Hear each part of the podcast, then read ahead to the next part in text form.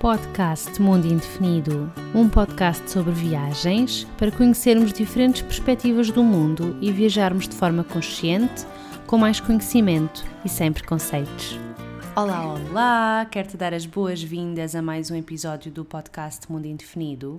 Se é a primeira vez que estás desse lado, o meu nome é Catarina e aqui falamos sobre viagens. No episódio de hoje, eu estou à conversa com a Kátia Ferreira sobre uma ilha, digamos assim, que é um país que deve ser absolutamente espetacular que é a Islândia. A Kátia mora lá há dois anos e já tem assim um conhecimento muito profundo do país. Espero que gostes desta minha conversa com a Kátia e que fiques cheio de vontade de conhecer a Islândia se ainda não foste lá, ou então que te dê para recordar caso já lá tenhas ido. Boas aventuras! Olá, Kátia! Olá! Olha, para quem não te conhece, queres começar por te apresentar? Sim, então o meu nome é Kátia, tenho 29 anos, eh, sou de Viseu, vivo na Islândia há dois anos, e hum, pronto, cá estou eu, neste país gélido, mas muito bonito. E era mesmo sobre esse país gélido e bonito que eu queria falar hoje. O que é que te levou a ir para a Islândia, assim, em primeiro lugar? Olha, eu hum, sempre quis sair de Portugal, sempre tive esta coisa de sair do meu próprio país, por alguns motivos de saúde e, e pessoais também, fiquei, vou, fui ficando em Portugal, mas até ao dia que eu achava que já não conseguia mais. Eu estava a trabalhar já há algum tempo numa agência de viagens, eu tinha as coisas até bastante estáveis, tinha emprego, tinha casa, mas faltava aqui outra coisa, eu não sabia bem o quê. E então um dia procurei no Google aquela típica frase de como mudar a vida. e olha, entretanto surgiu um, a oportunidade então da Islândia. Antes da Islândia eu tinha duas opções, ou Islândia ou Austrália, que nada tem a ver uma coisa com outra. Uhum, pois, até mesmo mas... a distância, não é? Sim, exatamente. Um, mas eu decidi ter sido Islândia também porque por causa da distância, por estar mais perto de Portugal e porque também na altura eu estava a recuperar de uma cirurgia que fiz e pensei que seria mais sensato estar mais perto do país caso me acontecesse alguma coisa. Claro. Quando eu vim para aqui depois pensei, ah, espera aí, porque isto na Austrália também era muito quente e eu não me lido bem com o calor, portanto acho que fiz uma boa escolha. Então, olha, somos duas, porque eu também com o calor eh, normalmente não me dou muito bem. Não, eu não consigo, eu não consigo. Viseu é uma cidade que pode ser muito fria, mas também pode ser muito quente. E o verão para mim em Viseu era uma coisa terrível. Eu não sabia o que vestir porque eu estava sempre a transpirar. Pois. Eu tinha mesmo, eu tinha mesmo quebras de tensão. Eu não, não consigo lidar com calor eh, extremo. Portanto, aqui eu estou bem. Aí no fresquinho, não é? Sim. Sim. E então tu, tu acabaste por ir eh, para a Islândia e a tua ideia era mesmo ficar aí a viver, é isso? Não, por acaso, ah. a minha ideia foi: um, bom, ok, eu vou, vou então sair de, de, Portugal, vou até à Islândia. Eu já vim com, uh, com trabalho, não vim assim um, à bruta, mas a ideia era: bom, vou fazer a Islândia um ano, junto dinheiro e depois vou para a Austrália seis meses, porque ainda tinha aquela ideia da Austrália. Da Austrália. Sim, e vou para lá seis meses e depois logo se vê. Pronto, isto porque eu estava a achar que uma experiência uh, fora do país, a fazer este tipo de coisas, viajar e trabalhar, me pudessem fazer entender o, o porquê de eu querer tanto sair de Portugal. Uhum. E um, pronto, uh, a questão é que quando eu cheguei à Islândia eu apaixonei pelo país, esquece a Austrália, a Austrália é só para ir lá visitar. E pronto, já cá estou há dois anos, uh, já passei aqui por algumas, algumas aventuras e,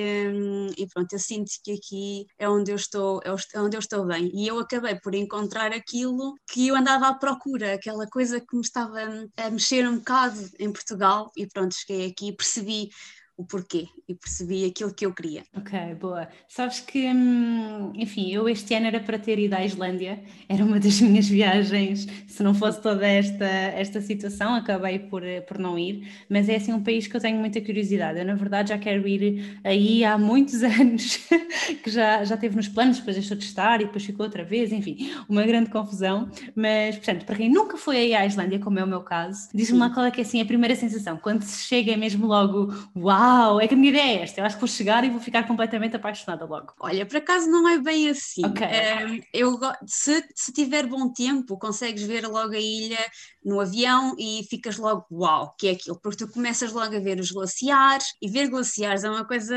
fixe, eu gosto. Sim, sim. Um, sim, se vieres de noite, até pode ser que vejas auroras boreais do avião, já me aconteceu isso e é das coisas mais bonitas de se ver. Mas quando chegas mesmo, quando aterras uh, em Keflavik, no, no aeroporto internacional, não vês grande coisa. Eh, só começas a ver um bocado mais quando começas a fazer o trajeto do aeroporto até Reykjavik, e aí vês os campos de lava e assim, mas aquela coisa que a mim foi e continua a ser cada vez que eu aterro cá é o ar. Tu assim que sais da porta do aeroporto e vais para a rua, o ar é tão puro, tão fresco, é que tu quase que sentes o ar a entrar pelos pulmões. É uma hum. coisa que eu é do género, oi, que é isto? que é isto? Mas é, para mim, é aquele, aquela, não sei, aquele ar mesmo fresco que tu acho que não consegues sentir em outro lado algum, a não ser que seja realmente países assim mais frescos e com um ar muito puro, mas eu sinto a diferença agora de cada vez que vou a Portugal, por exemplo, e aterro em Lisboa ou no Porto, seja onde for, vem-me o ar a combustível, vem-me aquele cheiro a combustível e aquela coisa muito poluída. Mas quando eu chego aqui é como se fizesse uma limpeza estás a ver? É muito giro. Acho que é a primeira coisa que tu sentes assim que chegas é mesmo o ar e depois sim, então começas a ver as paisagens. Uhum. E, e, tu já estás aí há dois anos e nestes dois anos notaste assim diferença a nível de afluência de turistas? Noto agora com o Covid. Um, uhum. Eu quando vinha, quando vim havia muitos turistas, havia sempre imenso trabalho, uh, era só ouvir bagagens na rua. e restaurantes cheios, tudo cheio. E depois mesmo nas cascatas, quando é fora da cidade, quando eu ia para fora, era sempre tudo apinhado de gente, uh, mas agora zero, completamente. Isto no início do ano ainda havia alguns, depois entretanto começaram, quando começou a haver menos voos e uh, mais restrições, eles começaram cada vez a ser menos e foi um bocado um choque. Eu cheguei a sair da cidade para ir ver um, locais que, que, normalmente são muito visitados pelos turistas e ver esses locais vazios, onde eu até só conseguia ouvir islandês, porque os islandeses aproveitaram esta altura para viajar muito pelo país. Uhum. Foi, foi estranho, foi estranho não ouvir francês, chinês, uh, algum português também, de vez em quando lá escondido, mas foi muito estranho não ver tanta gente assim. E agora, pronto, é mesmo zero. Se for uh, a algum, algumas zonas, não há ninguém, não há ninguém. Pois, pois. Isso, por um, por um lado, é bom para quem conseguir ir agora, não é? Porque uhum. tem assim mais espaço, mas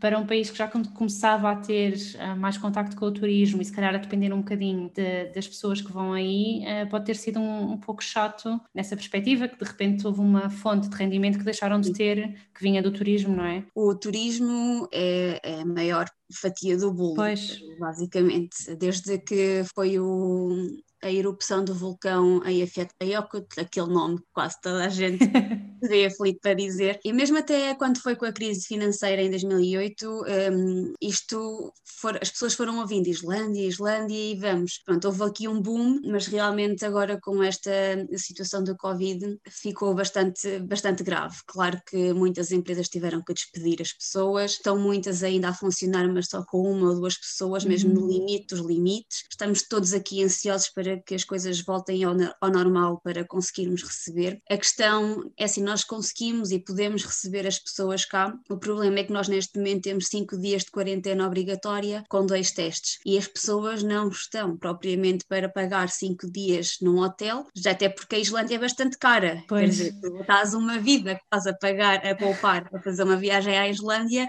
depois fazer cinco dias fechado num hotel não é das melhores coisas, não é? Pois, exato. Se fosse, se fosse assim uma coisa mais talvez as pessoas até conseguissem.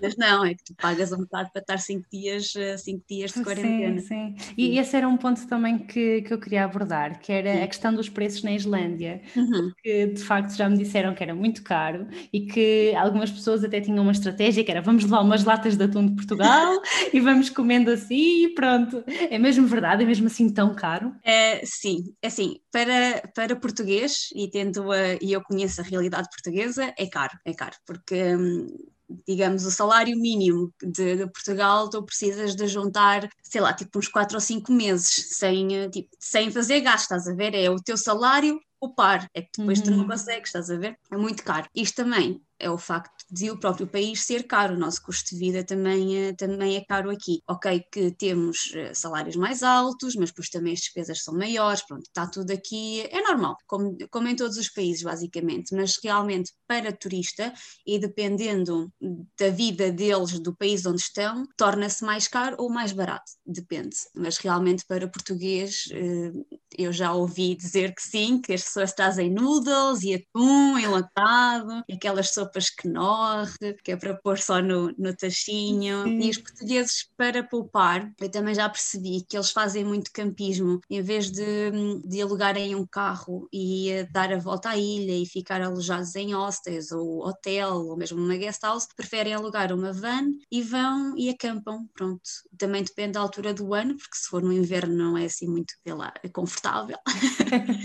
mas, mas é muito típico dos portugueses essencialmente fazerem isso, porque lhes fica mais barato. Podem trazer o que querem a nível de comida, embora aqui o atum e os noodles também não sejam assim nada muito caros, mas, mas sim é uma maneira de se poupar algum dinheiro. Pois, porque eu já tinha pensado nisso, exatamente porque, lá está, se tu fores numa, numa espécie de uma caravana, tu tens o transporte e tens a dormida no mesmo sítio, não é? Sim, é se não tens ter o preço do carro e da gasolina e depois ainda mais um sítio para, para dormir. O que é que tu aconselhas? Qual é que tu achas, tu que já conheces a Islândia também, não é? Qual é que achas que é, que é a melhor opção para quem quer ir conhecer o país? E para onde é que tem de andar, não é? Assim, mais ou menos. Eu... Só assim alguns pontos.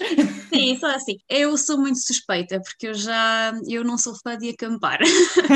Portanto, eu digo logo, não acampem mas também depende um bocadinho do budget e da experiência que querem ter. Assim, eu já acampei e até foi este em julho, tive cá um, um amigo meu, curiosamente, de, de, Portugal, ele é louco pela Islândia, então vem cá imensas vezes e nós decidimos ir para as Highlands, eh, as terras altas, portanto, o que é o interior, tudo montanhas, crateras e coisas assim do género. A gente foi e acampou lá. Claro que é uma experiência gira, o problema é que mesmo em julho é muito ventoso e pode ser muito frio. Eu dormi com um pijama super quente, uh, mais umas calças por dentro e dois casacos. Portanto, eu tive mesmo que dormir com muita coisa.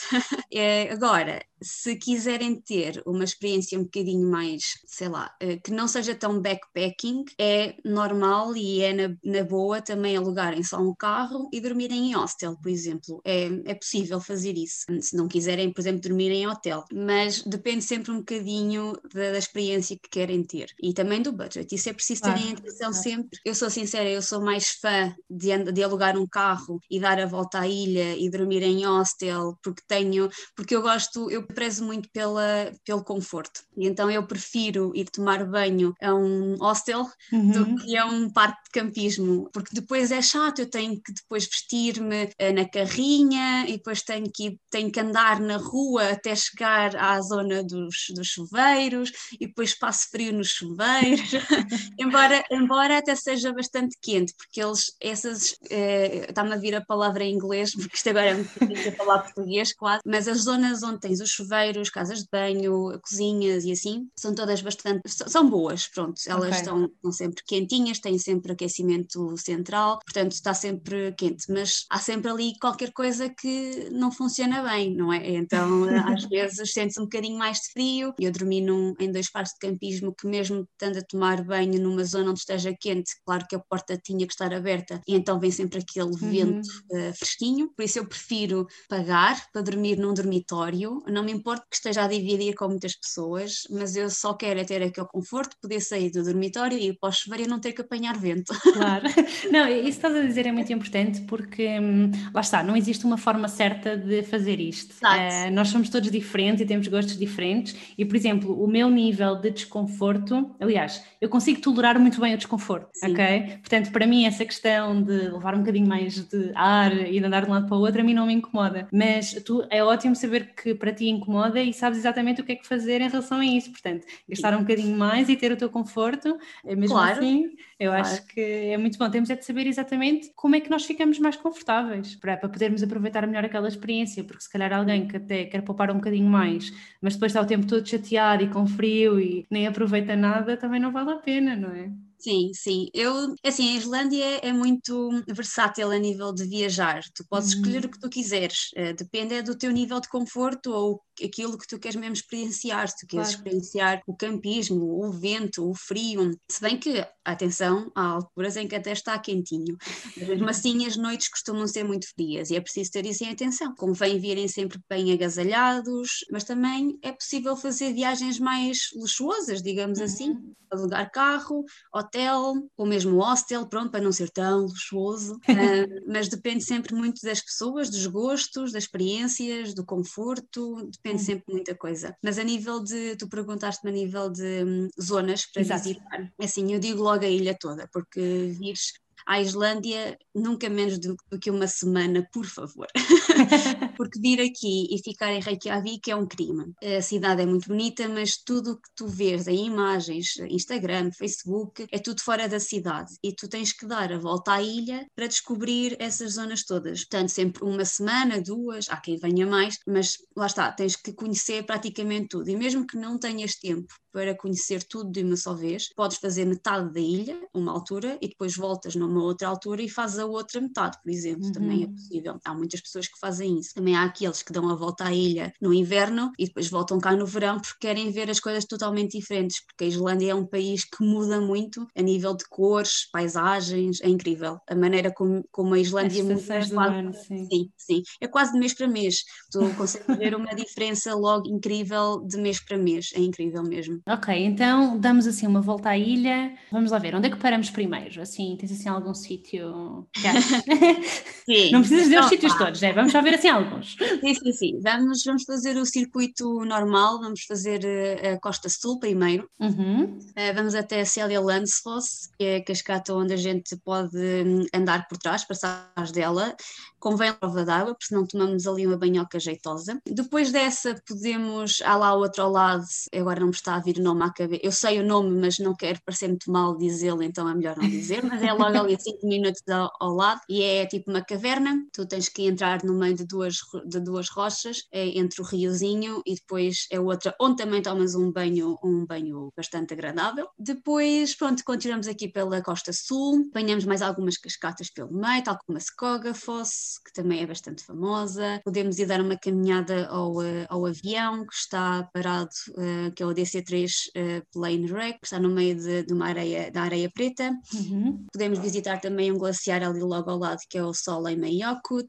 Eu falo por mim, cada vez que vou ao glaciar fico chocada o quão pequeno ele está a ficar, porque eu já ouvi numa altura e também já ouvi numa outra. Pronto, eu tenho visto em várias alturas, mas já ouvi com mais comprimento do que agora e é bastante assustador, porque nós aqui temos os efeitos logo, nós aqui conseguimos sim, logo perceber eh, as diferenças. Pronto, continuamos aqui pelo, pelo sul, vamos até Yokursalon, que é a eh, lagoa de icebergs, também é uma zona bastante bonita para se ver, mas também é o efeito do aquecimento global, porque todos aqueles icebergs são partes do glaciar que estão a derreter e que estão pois, a ser por isso, por isso é que aparecem ali, exato. Exatamente, mas é giro ver e também gosto muito de ver as focas andarem lá. Oh, que giro! e andam lá às voltas.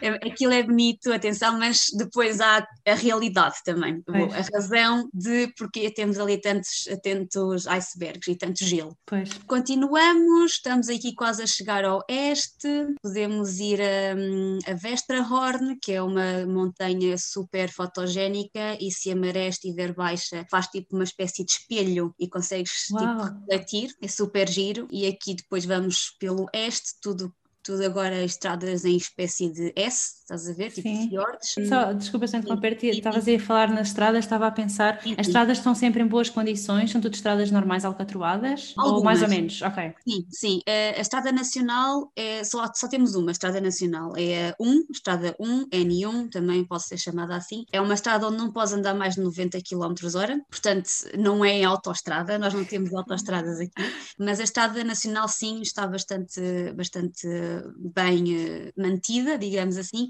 mas tudo depois o que tenhas que sair um bocado da estrada para ir a determinadas zonas, é possível que tenhas que passar por estradas de gravilha ou outras que não estejam assim tão bem de maneira. Vais, vais encontrar assim mais uns buraquitos e tal. Uhum, okay. Mas a estrada nacional está bastante, bastante bem. Okay. Eles têm estado, eles aliás têm estado agora a aproveitar esta questão de estarmos com o Covid e não termos turistas para fazer alguma manutenção e melhorar algumas, alguns dos acessos. Portanto, eles estão aqui a trabalhar também para o turismo uhum. para fazer com que as pessoas tenham mais condições a nível de, de estradas. Claro, claro. Pronto, desculpa, interrompi-te, continua ah, lá. Pronto, é, vamos então agora para o oeste, estamos em Seidisfjordur, é, uma vilazinha com é, um passeio com cores de arco-íris, depois ao fundo uma igreja. Portanto, eu falo assim porque as pessoas depois começam a pensar nas Sim, fotografias e veem claro rapidamente conseguem perceber as fotografias. Depois daqui vamos até a Gilstader, porque estamos agora a entrar um bocado para o norte. Vamos a Gilstader, temos ali perto Studlyles Canyon, que é muito, muito famoso também. Mas eu aqui, entretanto, eu já passei aqui uma catrafada de coisa, atenção. Não, claro, claro, isto era só assim algumas coisas.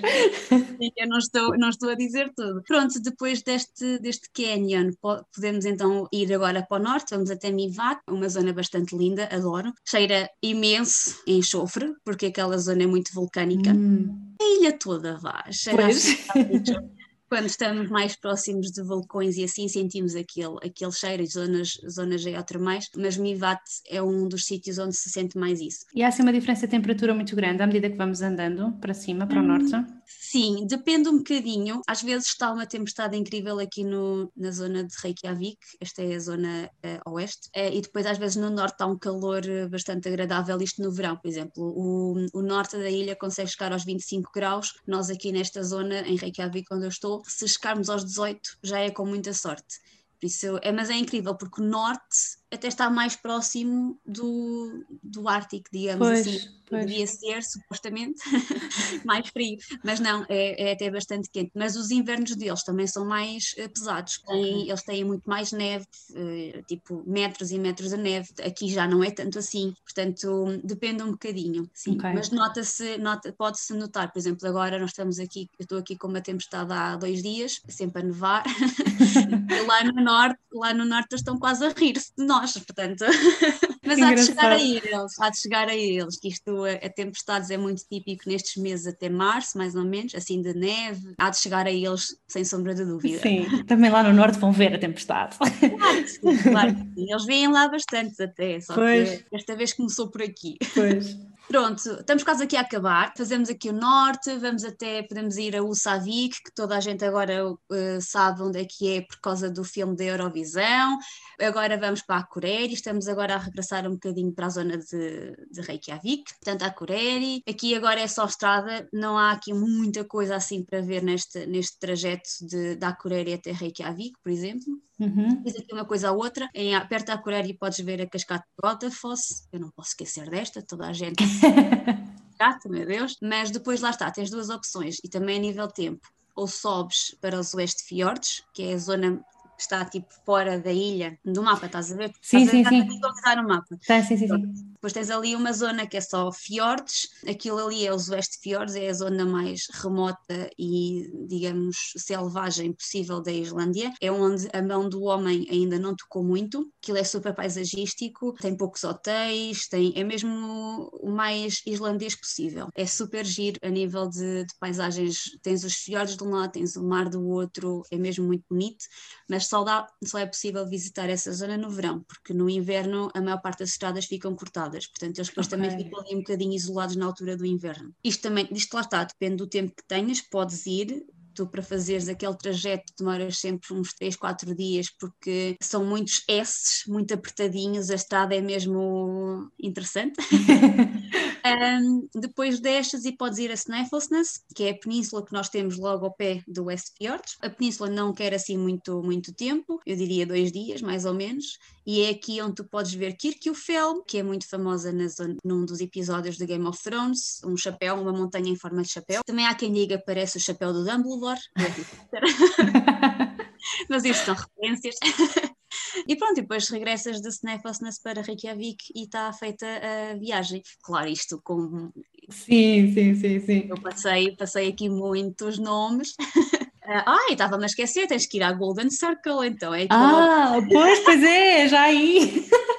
Exato, não, aqui ao lado de Reykjavik, 40 minutos mais ou menos, talvez uma hora, depende também. Uh, tens a zona de Golden Circle, onde tens um, ehm, Gullfoss, o Geysir, pronto, tens ali assim uma cascata, umas cascatas, os Geysirs, que é aquela zona uh, também geotermal onde tu vês uma erupção de água que vai até tipo 60 metros, 30? 30 ou 40 metros, acho eu, agora também não quero mentir, e aquilo é super giro, aquilo acontece de 7 em 7 minutos, mais ou menos, um, e tanto pode ser maior como pode ser mais pequenino, depende um bocadinho também do calor que está no, no subsolo. Mas é muito giro, pronto, essa zona aí também se faz bem, tipo um dia, também não quero ali, ali muito tempo. Sim, a Islândia é mesmo, parece mesmo ser assim um sítio fantástico para quem gosta de natureza, não é? Uhum. Uh, e veres toda, toda essa parte, e as montanhas, e os glaciares, é... enfim, eu fiquei aqui assim, já imaginar tudo, estou mesmo cheia de vontade de fazer uma visita.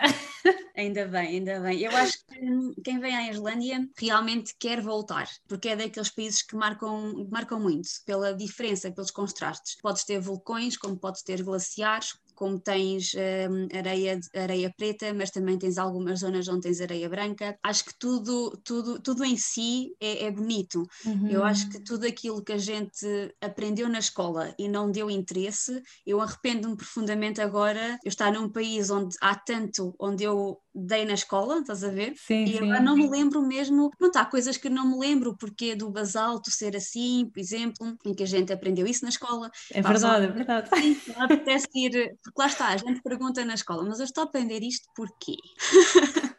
Se nos depois... mostrassem, se calhar depois Exato. conseguimos fazer melhores associações. E... Exatamente, exatamente. E depois chegas aqui à Islândia, onde tens imensa coisa sobre geologia, que é incrível mesmo. E eu, eu penso, oh meu Deus, eu só quero voltar à escola para conseguir entender isto muito melhor. Mas, mas é muito giro. Eu acho que a nível, lá está, há muita coisa para fazer a nível paisagístico, que esta é a parte boa da Islândia. Pode ser um país muito caro, a nível de restauração, alojamento, mas depois tudo o que é para se visitar, ou praticamente tudo, é grátis. Portanto, uhum. não tens que pagar entrada para nada, percebes? Podes ir ver as cascatas que queres, podes subir às montanhas e tomar um banho num rio de água quente, podes fazer isso tudo. Claro que depois pagas algumas atividades que queiras fazer, como por exemplo subir a um glaciar, visitar uma gruta de gelo, essas coisinhas assim, isso tens que pagar. Mas a parte boa realmente do país é que é muito paisagística e aí não gastas quase dinheiro nenhum. Pois consegues fazer assim uma coisa mais Sim. económica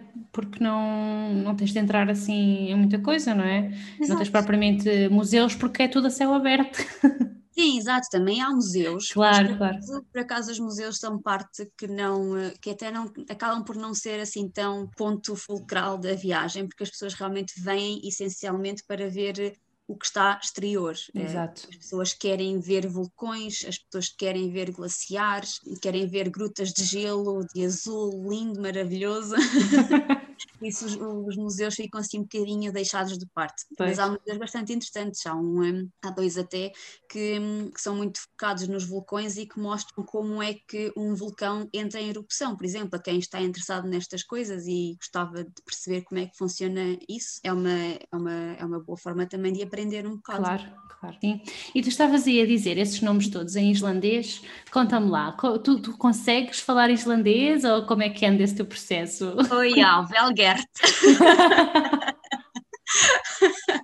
Olha, o irlandês é das línguas mais difíceis que eu uh, já aprendi até agora. Eu falo algumas línguas, mas tentei aprender alemão, atenção, mas disse logo que não, porque entre o, entre o islandês e o alemão, eu confesso, prefiro o islandês. Soa-me mais bonito, Uhum. E eu até acho que consigo uh, dizer melhor as coisas em islandês do que em alemão. Portanto, o, o alemão para mim é uma cruz, não, não, vai, não vai. Mas o islandês é muito difícil porque as minhas bases são bases latinas e agora estamos numa, numa base germânica, uma coisa muito nórdica e aquilo é muito difícil, tens sons muito difíceis, tens uh, palavras que são enormes e que têm jotas e capas pelo meio e tu não sabes como é que aquilo, como é que aquilo se diz. Requer um bocadinho de, de tempo e também dedicação. Estou a aprender islandês, claro que não sou fluente, como é óbvio, só que há dois anos. Consigo ir ao supermercado e fazer as coisas normalmente e falar com, com os meninos da, da caixa.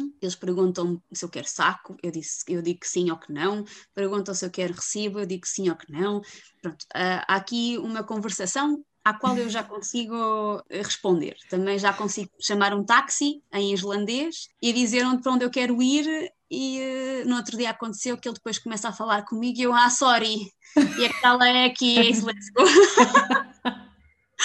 Uh, então tive que dizer: não, não, não, eu não falo islandês. Só que, como eu disse tudo a primeira vez, tipo, olá, boa noite, é para esta morada, tudo em islandês. Pois pessoa... ele assumiu que. Exato, exato. Ele pode ter percebido que eu não sou irlandesa, porque Claro que o sotaque dá logo Claro, claro. Mas as pessoas aqui até acham graça que nós tentemos dizer as coisas. E, e depois ele lá, lá faz umas perguntas e eu, ui, já me apanhaste agora.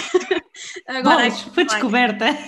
Ora bolas. Não, mas eu percebi o que ele disse, só que eu não hum. conseguia dizer aquilo claro. em, em islandês, porque ele estava estava a chegar à minha casa, só que ele não sabia se era para a esquerda ou se era para a direita, a nível dos números, e eu percebi o que ele disse, só que deu-me ali uma branca e não me lembrei como é que se dizia esquerda. Então eu disse é left, pronto. mas ele, ele lá entendeu, ele lá entendeu. Mas sim, é uma língua muito difícil, não posso dizer o contrário, e para quem tem bases latinas como nós, é mesmo outra coisa diferente daquilo que nós estamos habituados, os sons também, mas é uma coisa que eu falo por mim, como eu já cá estou há dois anos e a ideia é ficar cá, uhum. faz sentido para mim aprender a língua, para perceber melhor o que é que se passa no país e também a nível uh, profissional, porque tenho outras aberturas a nível de carreira. Se eu falar islandês, é mais fácil para mim eh, ser, sei lá, gerente ou o que seja, por exemplo. Claro, claro. E achas que hum, para alguém que vá como turista, não é? No, geral, um, falam inglês aí? Sim, sim. sim. O, o, inglês, eles falam, eles falam inglês desde muito novos. Okay. Portanto, o inglês para eles é a segunda língua, quase. O islandês continua a ser uh, oficial e eles são muito amantes da língua deles, gostam, querem mesmo defendê-la bastante, eles têm medo até que a língua se desperte, que, eh, como é que se diz? Ai meu Deus, deixe de existir, estás a ver? Sim, sim, sim, que desapareça. Oh, sim, exatamente, oh meu Deus, isto.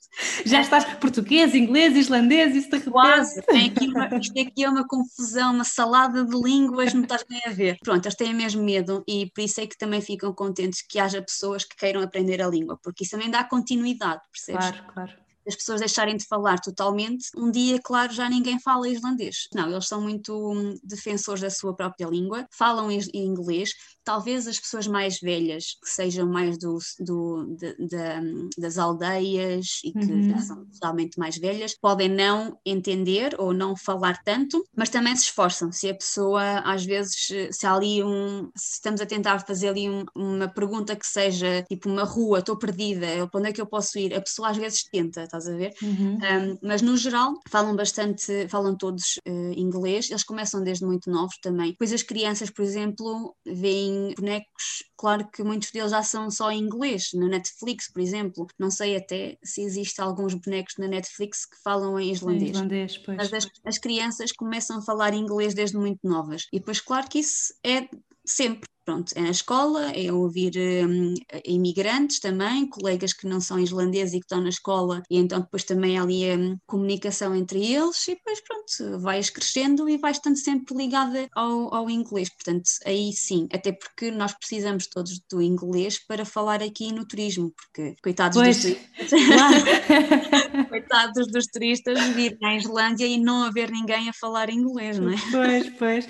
é assim, iriam conseguir mais ou menos por gestos e coisas assim, mas, mas é diferente, claro que sim. Sim, claro sim. sim. Opa, é, há o Google Tradutor, sempre sim, ajuda. Sim, também funciona, também é de funcionar. Também funciona, mas não, é, é muito fácil, mesmo tudo o que é, lá está, a nível de turismo, para visitar, vais a cafés, vais a hotéis, toda a gente fala inglês. Uhum. Se fizeres uma excursão, toda a gente fala inglês. Às vezes os teus guias nem sequer são irlandeses, são okay. de outras nacionalidades, mas que têm certificados e podem trabalhar como tal. E hum, pronto, toda a gente aqui fala inglês. Claro que depois há nacionalidades que são um bocadinho mais adversas ao facto de terem que falar inglês e tornam a coisa um bocadinho mais difícil a nível de compreensão. Uhum. Mas, mas toda a gente viaja. Por exemplo, os chineses falam muito chinês, também falam inglês, mas muitos deles nem tanto, Sim. e a gente lá se entende. Gente, eles também vêm e, e, voltam, regressam ao país bastante contentes. Portanto, a gente há de fazer aqui qualquer coisa de jeito. Exato. Olha, estava aí a pensar a nível da gastronomia, porque estávamos a falar da questão dos portugueses levarem atum e massas e essas coisas, mas o que é que podemos encontrar aí para comer na Islândia e coisas que sejam assim mais tradicionais? Olha, só sei que era comida da minha mãe. É assim, eu não posso dizer que a, que a gastronomia islandesa seja das melhores. Aliás, não, não, não, não consigo gostar. Há coisas que realmente, só pelo cheiro, aquilo logo afasta-me logo. É, eu quase consigo, quase consigo sentir aquilo a um quilómetro de distância e eu digo, não, eu não quero ir para ali. Mas há coisas bastante boas, atenção. Uh, o cordeiro deles é muito bom, portanto temos uh, cordeiro em inglês é lamb, uhum. portanto temos uma lamb soup que é muito boa, aquela sopinha é mesmo top. É Gosto aconchegante, é quentinha e é também no inverno, é isso? Sim, e sabes que eles, eu gosto da maneira como eles servem, porque eles servem um, Tipo, eles abrem um pão. Ai, eu adoro, grande, adoro essas sopas fazem, assim. Ah, tipo, aquilo que a gente às vezes faz, abrir o pão e mete tipo queijo e uh, bacon e cenas lá para dentro, eles fazem isso com a sopa. Sim. Abrem o pão, retiram tudo o que é o miolo e depois metem a sopa, estás a comer a sopa dentro do pão e depois o miolo vais comendo também. Pronto. Isso eu gosto imenso dessa, dessa coisa. Acho que é muito giro. Faz-me lembrar assim aquelas tascas portuguesas. e eu então às vezes gosto de comer essa sopita. Mas eles também têm sopa de lagosta por exemplo, que é muito bom porque eles também são muito fortes em peixe. Portanto, o peixe deles é top. Uhum. Eu, cada vez que como peixe em Portugal agora, um, sinto que estou muito mimada na Islândia porque faz-me diferença. Eu sinto a, o, o, sabor, a gordura, é tudo muito diferente. Então, a nível de salmão e bacalhau, incrível. A nível de carnes ainda, opa, eles têm testículos não sei de quê, aquilo é coisa pior que podem pôr num prato, aquilo parece tão mal. E depois cheira mal, depois cheira mal. Depois eles também têm uma coisa que é uh, tubarão fermentado, que é, normalmente eles comem aquilo como snacks, mas também podem fazer, por exemplo, bebes um shot e vai logo o, tubarão a seguir, ou ao contrário, comes o tubarão e vai, e vai um shot clock, é para tentar quebrar a cena, mas não consigo por causa do cheiro porque aquilo é um cheiro muito intenso. Não te consigo explicar mesmo o cheiro em si, só sei que tens que cá vir. pedir um tubarão fermentado e tentar. Agora, não te prometo é que realmente seja assim tão bom, porque as pessoas normalmente eu já vi vídeos de reações a isso, as pessoas têm mesmo aquela vontade de vomitar, porque é uma coisa mesmo intensa, muito sim, intensa. Sim, é assim, um cheiro mesmo muito intenso. Sim, sim, uhum. sim, sim. Também tem baleia, que confesso nunca provei, por isso eu não posso dizer se é bom ou mau. Eu uh, já provei carne de cavalo, embora me custe muito dizer isto, eu, eu tenho, eu gosto muito de cavalos e os cavalos islandeses são as coisinhas mais fofinhas que pode haver, porque eles são pequenos, não são póneis, são sim. cavalos islandeses, porque cada vez que a gente os chama de póneis, eles, os islandeses ficam muito ressentidos, tipo, não, isto não é um pônei, isto é claro. um cavalo islandês, isto é uma raça, isto é uma raça verdadeira. E então, uma vez provei, é boa, mas uh, não, não me vejo outra vez a, a, a comer. Opa, para mim, isto é, isto é estranho, porque eu como carne, percebes? Mas há carnes que não consigo. Porque pois, sim, sim. Mexe aqui um bocado comigo. Sabes, eu estou um bocado nessa luta porque hum, eu, em todas as carnes, se eu pensar no bichinho, eu não consigo Sim. comer. Mas, mas eu gosto do sabor, sabes? Isto é, é uma, uma coisa é muito difícil. É uma luta. Olha, outra coisa que antes lembra-me que eles adoram comer e que para mim é das coisas que eu não, não entendo. Eles vendem, tipo, estás a ver o bacalhau que nós vendemos em Portugal, está em sal, certo? Em sal, pronto. Uhum. Eles vendem isto aqui, parecido, mas é já está há muito tempo no, em embalagens, eles comem aquilo como se fosse batatas fritas. Aquilo é a coisa que tu ouves uma pessoa a trincar, parece que estão a partir os maxilares. E depois cheira a mão para caraças. E depois, ainda pior, eles misturam manteiga. Eles metem, eles pegam, pegam naquilo, põem a manteiga, metem à boca e comem aquilo como se nada fosse. Mas eu uma vez Sim, okay. não, eu juro olha, eu juro que uma vez eu estava a trabalhar, entretanto estava na hora do almoço e eu fui à cantina, mas era fim de semana, por exemplo, só lá estava eu, mais uma colega a fazer o turno e depois uma outra colega de um outro departamento que estava lá na cantina. Foi o azar de que realmente encontrei-a na cantina ao mesmo tempo. Pai, assim que entrei na porta, veio-me aquele cheiro e eu, oh não, oh não, eu não consigo comer agora. E ela, ai, mas desculpa estar a comer isto, mas venham, podem, podem sentar aqui ao pé de mim e almoçar. É, não, não, obrigada. eu, eu volto mais daqui a uns 15 ou 20 minutos, não faz mal. Porque a distância da porta até à mesa dela ainda era bastante. Só que eu conseguia ouvi-la a mastigar aquilo e era o próprio cheiro que era muito intenso. Há coisas aqui que eu não consigo entender na gastronomia islandesa, portanto, gosto muito de fazer comida, tentar fazer comida portuguesa com os ingredientes que a gente tem, que tem cá. Claro que é possível, mas de vez em quando sinto falta da comida da mãe. É, é muito engraçado, porque é assim, é, eu por um lado eu tenho assim alguma dualidade em relação a isto da gastronomia, porque uhum. quando eu vou para um país, eu acho que a gastronomia faz parte da cultura e eu quero experimentar, estás a ver? Portanto, como estavas a falar nessa questão, mesmo do comer cavalo, comer uh, essas coisas que cheiram assim, que têm um cheiro mais intenso e que nós não estamos habituados, um, eu gostava de experimentar. Então, depois às tantas, fico nesta dualidade de caramba, estou a comer um animalzinho, coitado, ou estou a comer aqui assim uma coisa estranha, mas eu quero experimentar essa cultura. Enfim, então às tantas fico assim um bocado confusa e nunca sei muito bem o que fazer. Acabo por comer, mas, mas pronto. E, e, acho que nem que seja só naquela de vamos experimentar para ver se, se gostamos ou não, sabendo que, obviamente, o nosso palato pode não estar habituado a esse tipo de sabores, claro. certo? Nós estamos habituados a um tipo de gastronomia diferente e para nós pode ser assim um bocado estranho algumas coisas que, que, se comem por aí, não é? Sim, é assim, eu confesso que a gastronomia, para mim, a nível de viagens, é a pior parte, porque eu sou mesmo uma, uma pestinheira. Eu, para, para experimentar coisas novas, cuidado. eu, e depois depende do aspecto também, é que se o aspecto a mim não me chamar, eu também não vou, percebes? Então às vezes eu só penso, eu espero bem que haja um McDonald's a algures, que assim ao menos. Já sabes que é sempre igual e pronto. Exatamente, mas é aqui assim, na Islândia já experimentei coisas mais normais. Pronto, a carne de cavalo provei, um, o cordeiro também, e também vou comendo. Agora, tubarão, e coisas assim que cheiram mesmo muito mal, pai, não, não sei, eu ainda não me, ainda não, ainda não fez o clique Sim, não te sentes para experimentar, para experimentar. Claro eu consigo explicar-te o cheiro.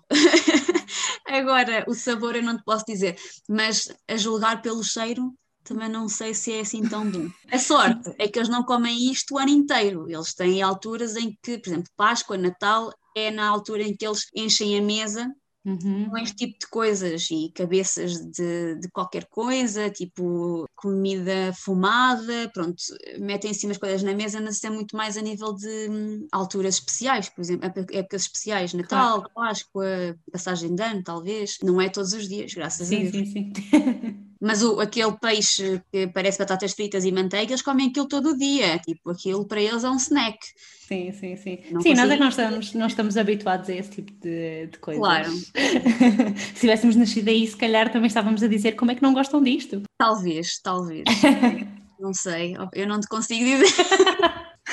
Olha, Kátia, há assim mais alguma coisa que gostasses de falar sobre, sobre a Islândia, algo que não tínhamos tocado?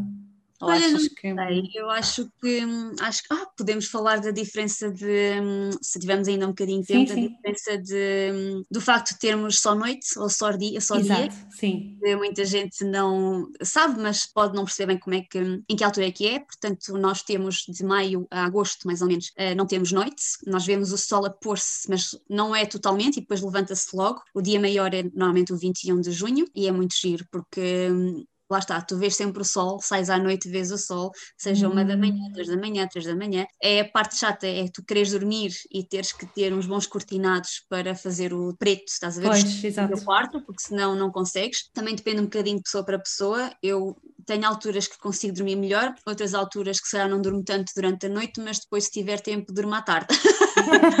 mas tem graça porque eu às vezes consigo dormir melhor de tarde, em que o sol está mais forte, mas depois à noite já não consigo, não sei, é às vezes acontece assim estas, estas coisas muito estranhas na minha vida. E depois o inverno, logo no final de agosto já começamos a ter noite, ainda que não muito forte, assim muito escura. Nós começamos outra vez a caminhar para o inverno e eh, depois chegamos a dezembro onde temos tipo três horas diurnas. Eh, com sorte vemos o sol, com azar estamos sem ver o sol durante uma semana, por exemplo, mas é muito agir ver estas diferenças devemos um dia aumentar e depois do dia uhum. a, a, reduzir cada vez mais. Isso foi das coisas que eu mais senti quando mudei, porque eu mudei-me em setembro, no final do, do mês, e eu apanhei logo o primeiro inverno, portanto, para mim foi como eu vim na altura em que estava a ficar cada vez mais escuro.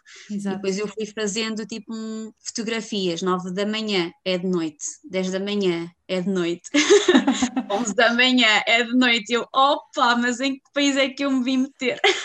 mas, mas depois é giro, porque a partir de abril começas a ver o contrário. 9 da noite é de dia. E tu é sentes, sentes assim falta do sol durante o inverno daí? Hum, nem por isso. É assim, claro que às vezes sinto falta de ver o sol, mas depois eu gosto, quando o vejo, dou-lhe muito mais valor depois. Okay. Uh, quando o sol brilha, eu digo, epá, deixa-me ali à varanda apanhar um bocadinho. Mas porque eu gosto deste sol que é assim mais fresco, percebes? Sim, sim. Em sim. Portugal, ok, nós temos sol o ano inteiro, praticamente. E depois acabamos às vezes por uh, não estar tão habituados ao sol que não sentimos falta dele. Quando ele, tipo, por um dia ou dois não aparece porque está a chover. Mas pois. aqui é muito típico, às vezes estou uma semana sem ver o sol e realmente aí, quando é uma semana, eu se calhar ao fim de três ou quatro dias já estou, pá, já não vejo o sol há imenso. Pois, sim. Mas depois ele aparece e eu, ah, espera ah. aí, sejas bem-vindo. Deixa-me cá aproveitar um bocadinho que ele está cá, não é? Ainda fresquinho, ainda fresquinho, mas, mas é bom apanhar assim um bocadinho, um bocadinho de sol. E o sol aqui temos a sensação que está muito mais próximo de nós, é está tipo mais perto, percebes? Okay, okay. E às vezes até acaba por queimar mais do que o próprio sol, digamos, em Portugal. O sol é o mesmo. Sim, sim, mas sim. Um, eu sou sincera, já apanhei um escaldão na Islândia. Isto na Islândia. Pois.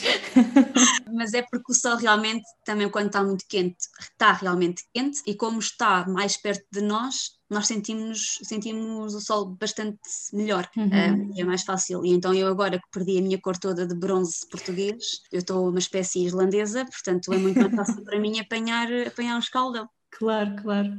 Olha, e tu no início estavas aí um, a falar na questão da temperatura, uhum. de, de que era mais fresquinho. Uh, vocês costumam atingir mais ou menos temperaturas no inverno? Um, olha, uh, no inverno uh, digo-te que hoje a temperatura, a sensação, a sensação térmica é de menos 11.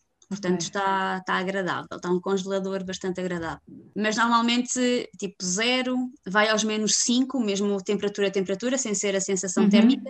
Isto aqui na zona de Reykjavik, menos 5, talvez menos 10, talvez chegue lá.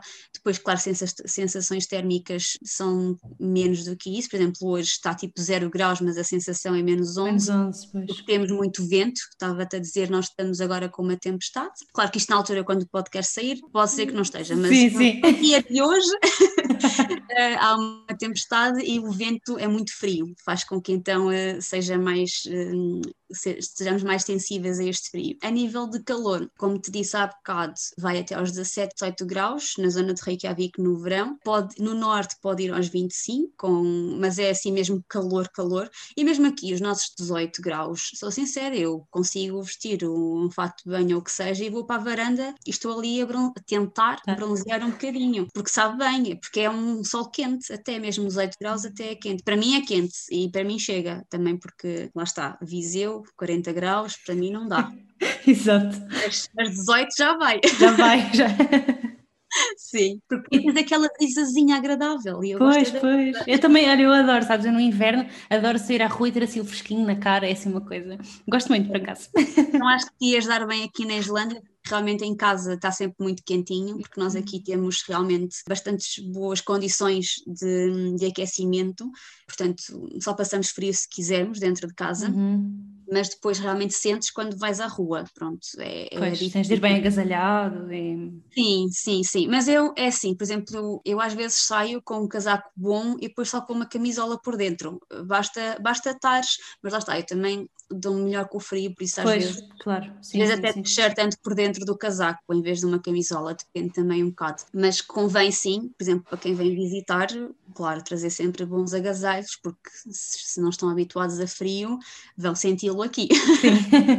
umas meinhas de lã, que é para manter os pezinhos quentes. Quentinhos, pois. Isso para mim é muito importante, é manter os pés quentinhos. Sim, sim, sim. Mas a nível de conforto, há, pronto, tudo o que é interior, o aquecimento está sempre ligado, portanto, uhum. tudo que é restaurantes, lojas, está sempre bastante quentinho, depois lá está, só sentes mesmo na rua. Mesmo os carros também têm assentos uh, aquecidos. Sim, aquecidos, uhum. isso é das coisas mais giras que alguma vez. Já viste o que é? Estás a ver, vais ver um glaciar, estás a um bocado de frio ao fim de meia hora e depois vais para o carro, ligas aquilo e de repente começas a sentir o teu rabiós quentinho. Pai, é a melhor Sim. sensação de sempre. Também acho.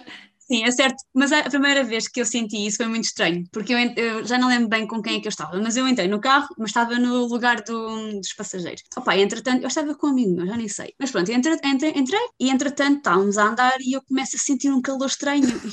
o que é isso? Juro, eu não sei, estava mesmo a sentir um calor muito estranho. E eu, porque era na zona do, do rabo e depois nas costas. Nas costas, sim, sim. Ai, mas o quê? Está aqui tanto calor.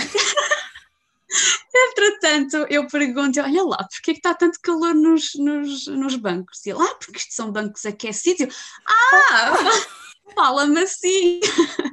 Mas eu tive que desligar porque aquilo estava a ficar muito calor, já não estava a conseguir lidar com tanto calor. Eu, não, não, não, não, já, já está bom, já está bom. Muito bom. Eu senti mesmo, estava com medo de perguntar, mas foi, foi engraçado perceber que nós aqui temos bancos aquecidos. Quer dizer, eu acho também em Portugal, só que eu nunca ouvi falar, percebes? Pois, pois, eu sei que hum, o carro da minha tia também tem, mas eu já tinha experimentado isso na Alemanha, porque ela viveu lá durante muitos anos Sim. e todos os carros dela sempre tiveram aquecimento nos bancos. E também de repente estávamos por lá a andar e eu começo assim a sentir, mas por que é que está quente aqui? Não estou a perceber. até pensei que era algum problema meu, mas depois percebi que era o banco.